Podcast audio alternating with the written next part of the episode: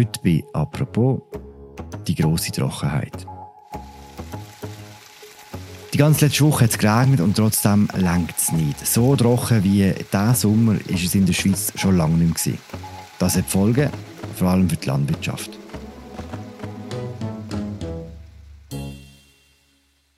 Was bedeutet es für die Bäuerinnen und Bauern, wenn weniger Wasser da ist? Und wie können sie sich darauf vorbereiten, wenn das in Zukunft öfter vorkommt? Über das reden wir heute bei «Apropos», und zwar mit dem Philipp Reichen. Er ist Westschweiz-Korrespondent von Tamedia. Hallo Philipp. Salut Philipp. Philipp, du hast vor kurzem den Guillaume Bovini getroffen. Wer ist er? Der Guillaume Bovini ist ein junger Bauer, 43, aus dem Geierzerland. Er hat einen Bauernhof so von mittlerer Größe, würde ich sagen. 25 Mutterkühe, 25 Kälber. Und jeden Sommer geht äh, Guillaume Bovini auf die Alp, auch diesen Sommer, 1250 Meter über Meer. Aber auf dieser Alp ist er zumindest mit den Kälbern bereits wieder nicht mehr, weil es einfach zu trocken war. Er hat das Problem, oder? Hm. Genau, er ist wieder ins äh, Tal abgezogen, weil es einfach zu wenig Futter gibt auf dieser Alp für all eben seine Tiere. Was bedeutet das jetzt für ihn, wenn er so früh wieder runter muss? Ja, das bedeutet zuerst einmal, dass er zu wenig Futter hat äh, für seine Tiere auf der Alp selber, weil die Kühe, die fressen viel und die trinken bis zu 100 Liter Wasser am Tag. Aber im Tal sieht es eben nicht viel besser aus. Im Tal ist es auch trocken und es bedeutet für ihn, dass er bereits eigentlich die Futtervorräte, die er plant hat für den nächsten Winter, bereits mal anzehren, anbrauchen und äh, ja, Angst muss haben, dass er dann mit seinen Tieren äh, im Winter über die Runde kommt. Hat er den versucht, noch irgendwie Wasser auf die Alp zu bringen? Er hat äh, frühzeitig reagiert, also bereits im Frühling hat dort äh, Quellen gesucht aus dem Zweiten Weltkrieg, also wo die Soldaten benutzt haben, zum Wasser zu sammeln, sage ich jetzt einmal. Es hat ein Röhrensystem gegeben, die er zusammengeführt. Damit hat er genug Wasser gehabt für seine 25 Mutterkühe, aber für Kälber nicht. Kälber hat er wieder ins Tal tun. Mutterkühe hat er noch auf der Alp oben äh, behalten. Aber es ist so gewesen, dass ihm eigentlich äh, noch besser gegangen ist als den Bauern in der unmittelbaren Nachbarschaft, weil dort hat effektiv die Armee müssen helfen und hat müssen aus dem See im Greierzerland Wasser auf die Alp fliegen, um die Zisternen, die die Bauern hatten, zu füllen. Das ist aber eben, wie gesagt, dem Guillaume Bovini zumindest äh, bei den Mutterkühen nicht passiert. Im Guillaume seine Geschichte ist ja kein Einzelfall. Er ist nur eines von vielen Beispielen, wo man daran zeigen kann, was die aktuelle Trockenheit mit den Bäuerinnen und Bauern macht. Kannst du mir sagen, Philipp, wie trocken ist es denn im Moment tatsächlich in der Schweiz? Ich glaube, die Lage ist in der Schweiz ganz unterschiedlich. Also vor allem am Jurabogen von der Watt bis nach Schaffhausen hat es wirklich seit Anfang Juli fast oder gar nicht geregnet. Was ich gehört habe, ist, dass Bauern auch im Berner Oberland und selbst im Thurgau äh, Probleme haben, aber beispielsweise im Wallis, dass dort die Situation nicht so angespannt ist, eben wie jetzt beispielsweise im Jurabogen. Und es ist immer noch sehr trocken, obwohl es in den letzten äh, Tagen ja Niederschläge gegeben hat, sogar sehr heftige Niederschläge gegeben hat. Aber einzelne heftige Niederschläge, die helfen eben nicht, dass sich die Böden erholen, dass der Grundwasserspiegel wieder steigt. Es braucht eben wirklich wiederkehrende Niederschläge, weil sonst fließt alles Wasser eigentlich an der Oberfläche ab und ist dann wieder weg besonders zu spüren bekommt das eben die Landwirtschaft. Wo konkret sieht man denn die Trockenheit genau bei den Bauern und Bäuerinnen?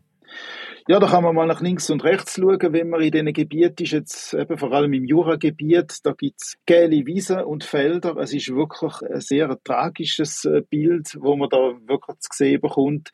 Es sind ausgetrocknete Flüsse und sogar Seen. Der Lac de Brenne, beispielsweise im Wattländer Jura, das ist komplett ausgetrocknet. Das ist fast ein apokalyptisches Bild, wo man da sieht. Den habe ich persönlich auch tote Fische gesehen im Du obwohl es am Duo noch relativ gut geht oder gegangen ist. Und ja, die Landwirtschaft hat einfach große Probleme mit der Futterproduktion. Sie äh, haben das Gras, das nicht wächst, was sie eigentlich müssten haben, wo sie müssten schneiden, um eben Heu zu produzieren oder eben auch Futtermais. Auch selbst für den Mais ist das Wetter einfach zu trocken gewesen. Und am Schluss, also letzte Woche, hat es sogar noch gehagelt und hat große Felder zum Teil ziemlich verwüstet. Du hast gesagt, Leute wie Guillaume Bovini haben sich ein bisschen vorbereitet. Er hat die Quelle gesucht und das Röhrensystem gefunden. Was kann man denn jetzt in der akuten Krise machen? Was können die Bauern machen, die jetzt zu wenig Wasser haben?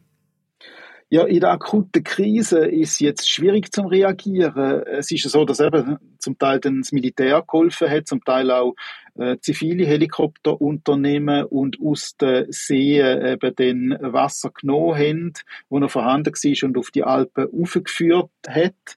Aber äh, längerfristig müssen sich natürlich die Bauern überlegen, oder, wie sie sollen reagieren. Es ist ja so, dass ich mit Bauern geredet habe, jetzt gerade in der Romandie, wo Futter aus Frankreich besorgt haben, jetzt schon. Die haben also in Frankreich beispielsweise Stroh einkauft. Aber in Frankreich soll es jetzt so sein, dass in der Kürze soll ein Entscheid gefällt werden, dass den Bauern verboten ist, Futter zu exportieren, weil die Franzosen selber haben ein großes Problem. In Südfrankreich hat es eben auch nicht geregnet. Sie brauchen wahrscheinlich die Futtermittel, die vorhanden sind für, für den Eigenbedarf und eben nicht für den Export ins Ausland, zum Beispiel in die Schweiz. Mhm. Und dann ist auch so, dass viele Bauern sich überlegt haben, wenn wir unsere, unser Vieh nicht können ausreichend ernähren dann müssen wir halt äh, zum Teil Tiere schon in die Schlachtung gehen. Ja. Es ist nicht das erste Mal so trocken in der Schweiz. Vor äh, vier Jahren, 2018, haben wir einen dürren Sommer gehabt. Im Vergleich zu, zu 2018, wie sieht es heute aus? Ist es gleich schlimm? Ist es schlimmer? Ja, ich glaube, es, das Jahr ist effektiv genauso schlimm wie 2018. Der Vorteil aber von dem Jahr ist jetzt noch, dass Bauern eine gutes letztes Jahr hatten. Das heißt, sie haben im letzten Jahr können Futtermittel produzieren zusätzlich, weil es einfach wirklich geführt war, weil es immer wieder geregnet hat, haben sie ihre Wiese können schneiden Davon profitieren sie jetzt noch. Sie zehren bereits von den Vorräten, aber wo sie eigentlich vorgesehen haben für den Winter. Und es ist ja so, dass jetzt eben nichts nachwächst. Also das heißt, dass bereits Futter, was sie vorgesehen für den Winter, müssen ähm, Vieh geben und gleichzeitig das Vieh nichts zu fressen hat auf der Wiese. Wenn man sich jetzt anschaut, was der Klimawandel so bewirkt, dann kann man ja davon ausgehen, dass es so einen Sommer jetzt äh, wahrscheinlich häufiger geben wird. Gibt es strukturelle Ideen, was die Bauern können ändern können, dass sie nicht mehr so müssen leiden unter einem trockenen Sommer?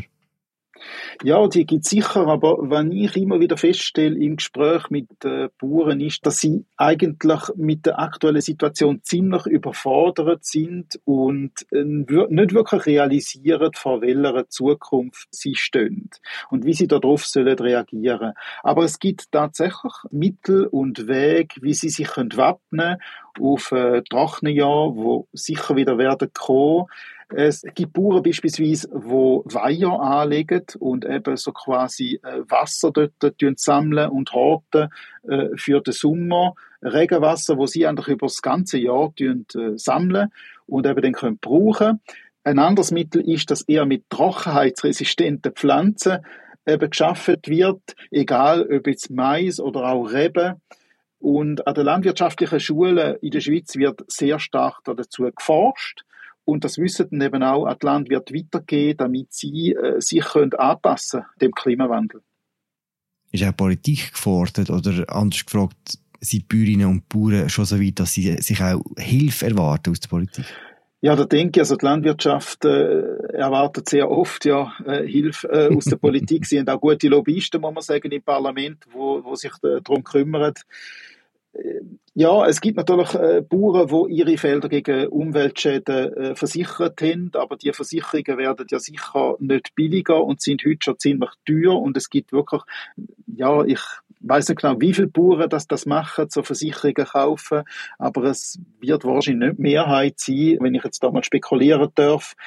Ja, wenn sich Bäuerinnen und Bauern wappnen für trockene Jahre, dann müssen sie eben beispielsweise so Teich anlegen, äh, vielleicht auch gemeinsam so Teich anlegen. Das braucht Anschubfinanzierungen, Subventionen, weil die Sachen, die sind teuer, das ist klar. Und wenn es dann darum geht, eben äh, Finanzierung zu sichern, dann wird sicher Politik auch äh, gefordert sein, sechs über Kredit, sechs über Subventionen, die eben verteilt werden für solche Projekte. Was merken eigentlich wir als Konsumentinnen und Konsumenten von dieser Trockenheit jetzt? Ja, die jetzige Trockenheit äh, schwierig zu sagen. Ich meine, ähm, in dem Jahr gibt es sicher genug Gemüse, beispielsweise auf dem Markt, auf dem Schweizer Markt. Es wird auch genug Obst geben, da muss man sagen. Aber es ist ja so, dass äh, in trockenen Jahren tendenziell die landwirtschaftlichen Produkte eher rarer werden und die Nachfrage natürlich gleich bleibt. Und das bedeutet, dass die Preise eher steigen und ich würde sagen, der Konsument äh, wird das wahrscheinlich am ehesten am Preis merken, oder? Du sagst, es wird genug Obst und Gemüse haben. Gleichzeitig sagst du, in trockenen Jahren geht die Produktion eher zurück. Wie geht denn das jetzt zusammen? Es ist ja so, dass im letzten Jahr, wenn man jetzt vergleicht, im letzten Jahr so war, dass einfach ständig die Gemüsefelder unter Wasser sind, also gerade im Berner Seeland. Und das Wasser, da haben die Bauern nicht weggebracht und das hat äh, große Schäden ähm, angerichtet, weil das Gemüse ist direkt verfault eigentlich. Das Jahr ist es so gewesen, dass Bauern haben müssen bewässern und das auch immer wieder gemacht haben. Und darum hat es eigentlich genug äh, Gemüse jetzt gegeben und, und, und wird es auch äh, weitergehen. Hm. Du hast selber gesagt, und wir haben es alle gemerkt, es hat jetzt in den letzten paar Tagen doch ein bisschen geregnet. Wie lange müsste es noch regnen, dass sich die ganze Situation beruhigen würde, und zwar so nachhaltig beruhigen? Es ist interessant, es äh, muss nicht viel regnen, sondern es muss regelmäßig regnen. Also es ist nicht eine Frage von der Menge, wo vom Himmel kommt, sondern es ist wirklich eine Frage von der Häufigkeit, dass es regnet. Und es muss jetzt einfach Tage geben, wo, oder Nächte geben, wo es einfach regelmäßig ein bisschen Regen gibt und so wird sich dann das wieder erholen. Der äh, Grundwasserspiegel ist vielerorts schon sehr, sehr tief und das muss sich wieder so quasi einpegeln in den nächsten Tagen und Monaten über den ganzen Winter.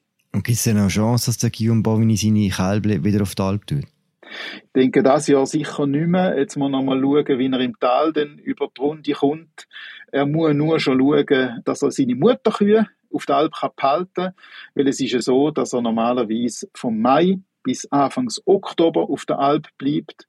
Aber eben, dass jetzt äh, Situation schon so ist, dass wirklich das Futter extrem knapp ist. Aber es ist auch so, dass ich gemerkt habe und dass auch Bauern gemerkt haben, dass durch den Regen, was es jetzt schon geht, in den letzten Tagen eben die Böden bereits wieder eine äh, gewisse Feuchtigkeit haben und das Gras bereits wieder gewachsen ist. Wenn schon das. Danke für das Gespräch, Philipp. Merci dir. Das war sie, unsere aktuelle Folge von «Apropos» im täglichen Podcast vom Tagesanzeiger und der Redaktion der Media. Ich habe geschwätzt mit dem Philipp Reichen, dem Westschweiz-Korrespondent von der Media. Mein Name ist Philipp Loser und wir hören uns morgen wieder. Danke fürs Zuhören. Ciao zusammen.